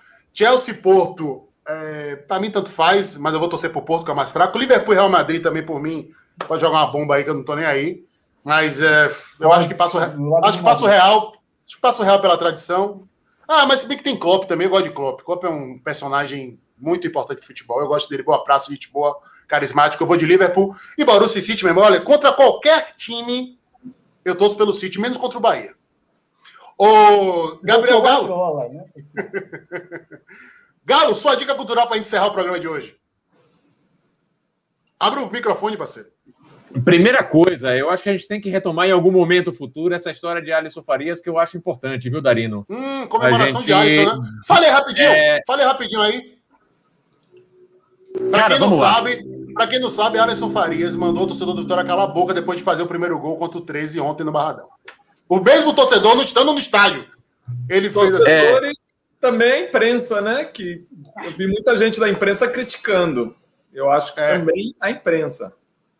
É, olha só, eu acho que tem primeiro uma questão histórica do que a gente tem acompanhado no Vitória nos últimos anos a torcida do Vitória está muito desgastada na sua relação com o clube. Né? A gente, infelizmente, tem um presidente que recorrentemente ataca o torcedor, né? que deslegitima o torcedor, seja na hora de criticar, seja na hora de estar no estádio, seja na hora de comprar o plano de sócio que ele acha que é o correto. Então, é, o, o torcedor do Vitória já está se sentindo bastante agredido de uma maneira geral com relação ao clube. Então já tem essa, essa história, né? Agora tem um outro fator que eu acho mais grave, e isso, para mim, Darino, é um ponto, honestamente, que se equivale a, a, a, um ponto mais grave que culmina em rescisão. O maior ativo de um clube de futebol é a sua torcida. A, a razão de existir de um clube de futebol do tamanho do Vitória é a sua torcida. Um jogador de futebol que vai contra a sua própria torcida, ele está cavando um buraco do qual ele não vai conseguir sair. Ainda mais quando um jogador como o Alisson Farias, que ah, não tem o que falar, e aí entra uma série de é outras fraco, né? questões, né? um pouco da geracional. Eh, assim, Alisson Farias tem até um certo potencial, Darino. Só que desde que ele chegou ao Vitória, Alisson Farias não tem jogado bem todas as críticas que foram feitas ao futebol de Alisson Faria são absolutamente válidas, são corretas. A gente já viu, e você sabe muito bem disso, o Emerson também já viveu isso, o que, que significa uma torcida ir contra um jogador de futebol. O que Wagner Love passou no Palmeiras em 2009, né? Por exemplo, o que o Kaká sofreu no São Paulo em 2003, que acabou culminando com a saída dele para o Milan, que foi uma perseguição que ultrapassa né, a, a, a, normalidade da coisa, você começa a entrar em outra seara muito mais perigosa. Não é isso que acontece com o Alisson. Todas as críticas com relação a Alisson falam da forma física, falam da vontade e falam de uma certa qualidade técnica que não tem sido entregue. Então, o jogador, quando entra para jogar com todo o histórico de mau futebol que ele tem apresentado, faz um gol em uma partida isolada, depois de dezenas de más partidas, e a primeira reação não é a de olhar para dentro e falar: poxa, será que essas críticas elas têm razão de existir? Né? Será que elas estão corretas ou não? E ele simplesmente joga isso para um outro lado e se alça a uma, a, a uma estatura de inquestionável, porque no final das contas o cala-boca é: vocês não me questionem, cara. Eu tô aqui, eu não posso ser questionado. E aí entra, eu lembro, o Emerson vai lembrar também o caso de Fabrício, lateral esquerdo, que também acabou caindo aqui no Vitória, quando ele mandou a torcida do Internacional calar a boca. Jogou a camisa, jogador... não foi? Jogou a camisa no é, jogo, E jogou a camisa Cara, depois. Eu aprendi, é uma grande burrice você brigar com o seu próprio torcedor. É uma burrice é sem burrice. tamanho. E olha só, eu acho para mim. É um buraco sem fundo. Você cava um buraco sem fundo. É isso. Ele cavou um buraco que ele não vai ter como sair. Eu, eu me lembro muito, Darino, do, quando o Marcelo Chamusca, quando o Vitória foi eliminado da Copa do Brasil, que ele jogou o time inteiro na fogueira para não assumir a sua parte da culpa.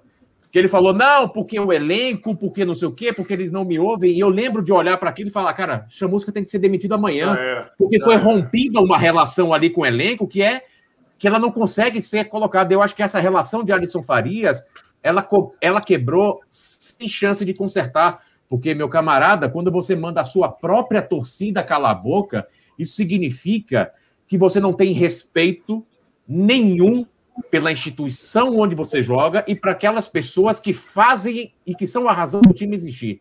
Então, meu amigo, honestamente, seria o momento de chamar Alisson Farias para conversar, chamar de canto e falar agradecemos pelo, pela, pelos serviços prestados, que até agora foi honestamente próximo a nenhum, e mandar ele para casa do chapéu. E me incomoda muito, cara, que no Instagram, alguns jogadores da base, quando ele publicou a foto, falando, alguns jogadores da base estão lá apoiando o Alisson Farias e falando, é isso aí, você tá certo. Cara, isso mostra que essa visão de desrespeito ao torcedor do Vitória, ela está tá disseminada ela está é disseminada. E isso precisa ser arrancado, cara, da raiz. E a gente sabe qual que é a raiz que precisa ser arrancada para que o Vitória né, readquira o respeito de sua torcida. Suspeito que as iniciais são P e C. Exatamente. exatamente. Essa Fala, é O Galo, Fala, isso dá um tema também muito interessante ser discutido, né? Porque você está trazendo aí é, uma visão do torcedor com o direito de criticar mas eu acho que também tem que ser vista a, a, a, a visão do atleta em relação ao comportamento da torcida.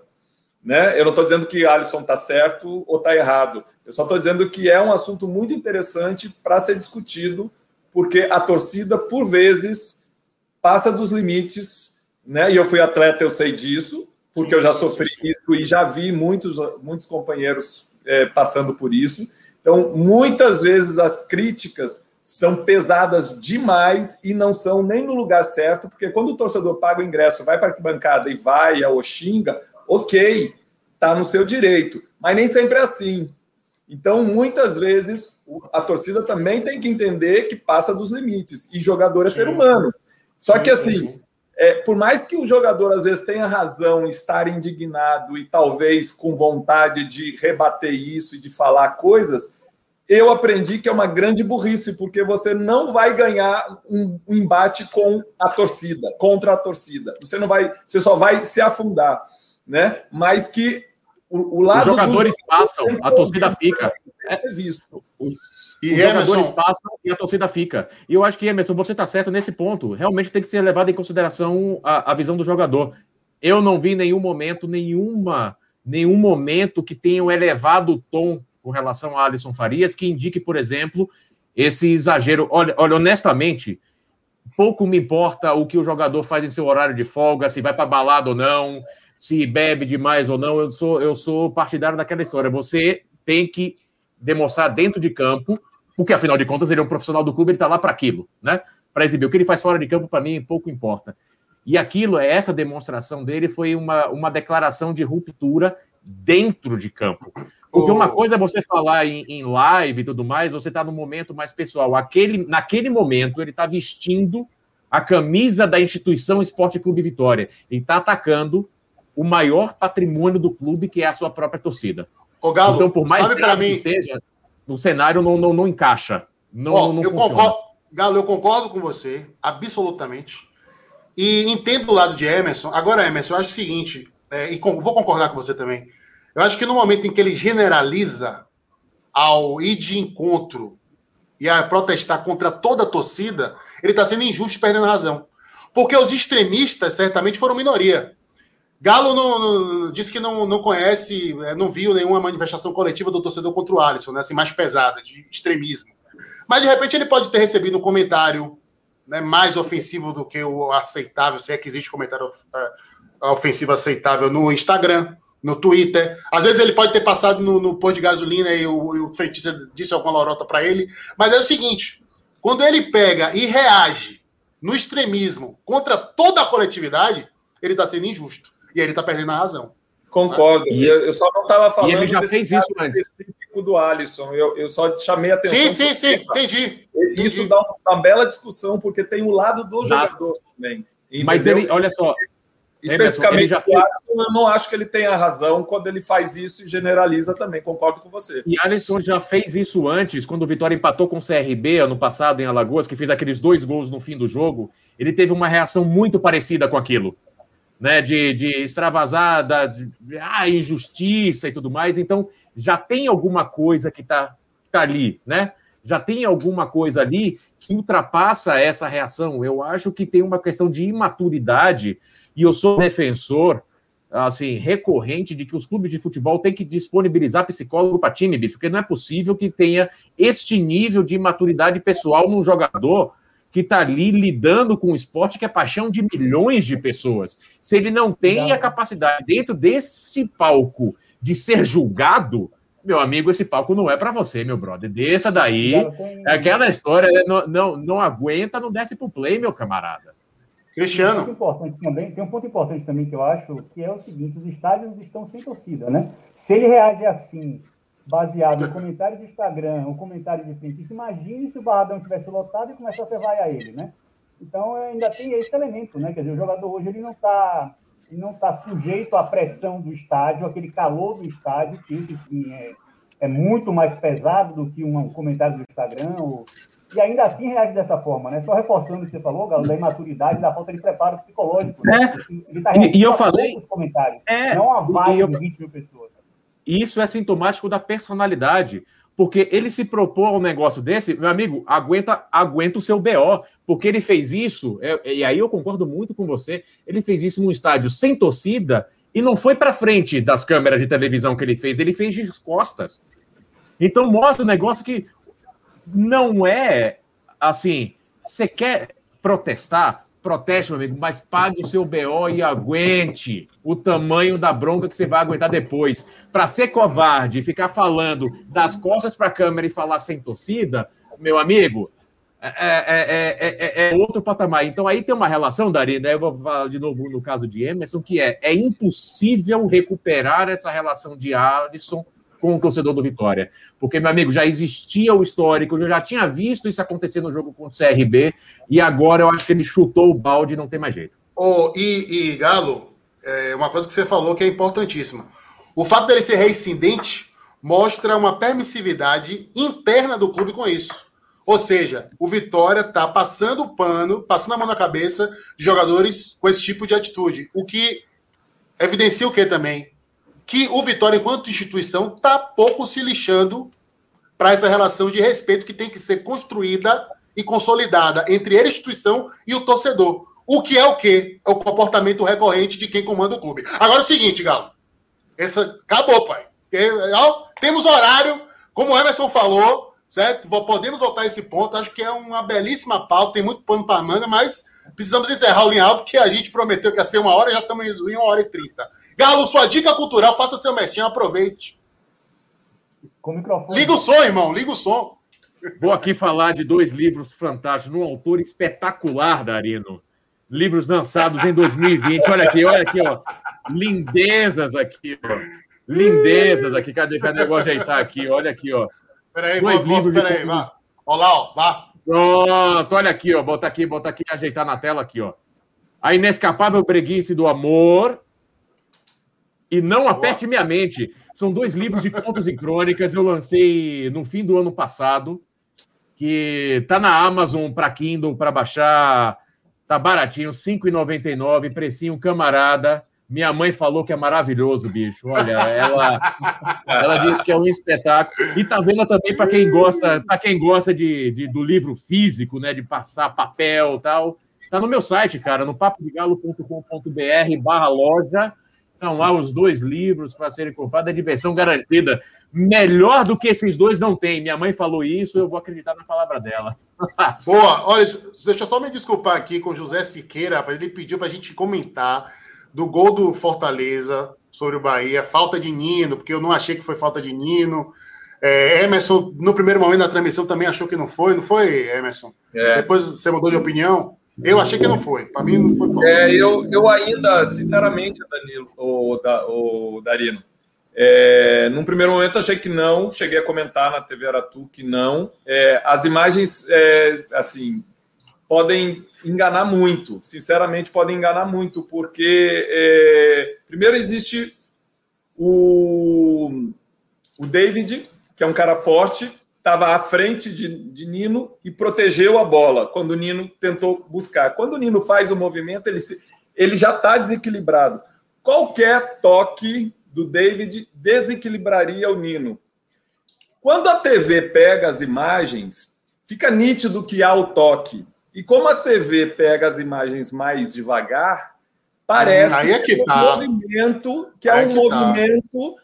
Que realmente derruba Nino. Mas para quem jogou e sabe que esses contatos muitas vezes não são suficientes para derrubar, ou então derrubam, ou é do, é, é, é do, do jogo, do lance, sabe? Num primeiro momento eu achei que realmente que tinha sido uma proteção do David com depois olhando para um outro ângulo, realmente existe o toque, né, do braço. Eu ainda tenho dúvida, sinceramente, eu ainda tenho dúvida. Eu fui até criticado, né, ah, é, quando é do jogo, porque a grande maioria das pessoas é, foi falta, foi falta.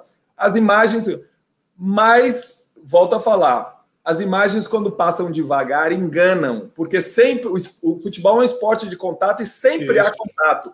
E aí você vai ver sempre contato entre os atletas. Mas muitas vezes esse contato que na imagem devagar mostra não é um contato suficiente para ser considerado uma falta. Então a imagem muitas vezes engana, né? Mas eu tenho dúvidas, é um lance muito difícil, muito difícil mesmo para ser definido o quanto que esse toque do braço tirou realmente o Nino, né? Foi um lance de falta ou não.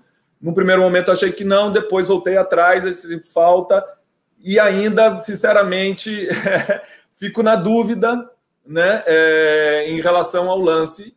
Né, acho um lance muito difícil para definição. E o juiz estava muito longe.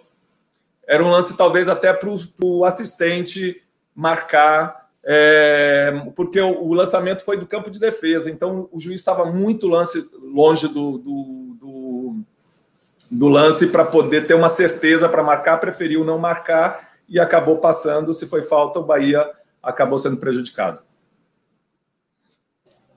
O Darino nos, Darino deixou. Ele... Nos privou da sua presença. Emerson, eu acho que foi falta. Até, até depois o Salvo Espino falou que foi falta, mas foi falta fora da área, né? O lance e o toque aconteceu fora da área, Nino caiu dentro da área, mas ele fala que, que o, o lance foi falta, mas falta fora da área. É, eu posso até trazer Fale, Galo. Não, que esse é um lance. Eh, lembra muito que o Hulk, agora na volta ao Brasil, tem muitos lances parecidos é. com esse, né? De, de Nino. Que a disparidade física do Hulk é. com outros jogadores é, cria situações trago, parecidas com essa. E eu trago muitos lances que, assim, eu fui goleiro, então é muito comum nessa disputa do goleiro no, no chão, no pé, o atacante tocar a bola e se jogar em cima do goleiro ou deixar o corpo provocar o, to, o, o, o contato com o goleiro e cair. Na verdade, não foi o goleiro que derrubou, não foi pênalti, mas todos os juízes e todo mundo que está vendo o lance disse: olha lá, teve um contato, foi pênalti. Então eu sei que acontece muito isso, né? Muitas vezes o goleiro até recolhe a mão, não toca, mas o cara provoca esse contato e cai. E aí, quando você vê a imagem, você olha, ah lá, viu como teve o contato? Então é pênalti. E na verdade não foi pênalti, foi uma malandragem do, do atacante. Então, o que eu trago é que pode ter sido, né? É... pode ter sido é, um lance que o David protegeu, teve um contato com o braço, mas esse contato aí eu não sei até que ponto foi o suficiente para ser considerado uma falta oh. ou não, porque o Nino já estava desequilibrado. Boa, Ferrete. Ó, é, não sei se foi falta em Nino, acho que não foi, mas aqui foi falta em mim. Sabe por quê que eu caí? Porque a gente extrapolou o tempo. Olha, gente, foi muito boa esse, é, essa volta do linha alta, certo? Porra, um debate em altíssimo nível, modéstia à parte. Acho que o olheiro, viu, Cristiano Caldeira? Foi lá e buscou as peças certas. Foi bem. Promissou foi bem, esse começo de linha alta, opiniões fortes, bem. fora do senso comum, personalidade, discussão em altíssimo nível e absoluto respeito, divergência com respeito. É isso que prega Linha Alta, né? Em, em, em tempos de extremismo, de, de rivalidade exacerbada e imbecil, a gente está mostrando aqui que a gente pode se entender mesmo jogando em times diferentes, Gabriel Galo. Gabriel, um beijo para você. Obrigado pela participação. Emerson, meu ídolo, tamo junto. É uma honra estar com você, velho. Esse patrimônio do futebol da Bahia. Cristiano, a gente se vê, pai, no WhatsApp principalmente. Emerson, pelo amor de Deus, quando você, quando você for entrevistar a Viáfara, avise com uns meses de antecedência para todo mundo se preparar psicologicamente para esse evento, bicho. O povo tem que comprar roupa, tem que, tem que retomar o fraco. Valeu, Galo! Valeu, Galo! Beijo, senhores! Valeu! Valeu, abração! Tchau. Tchau, obrigado. Obrigado a vocês também que acompanharam Linha Alta. Audiência máxima muito obrigado, Linha Alto Existe, por causa de vocês. Obrigado pelos comentários. Depois eu vou responder todos aí em off, viu? Beijo, tamo junto. Segunda-feira que vem tem mais. E ao longo da semana, pós-jogo, viu? A gente vai vir depois do jogo da Copa do Brasil, Bahia com Manaus, aqui em Pituaçu. Beijo, fui!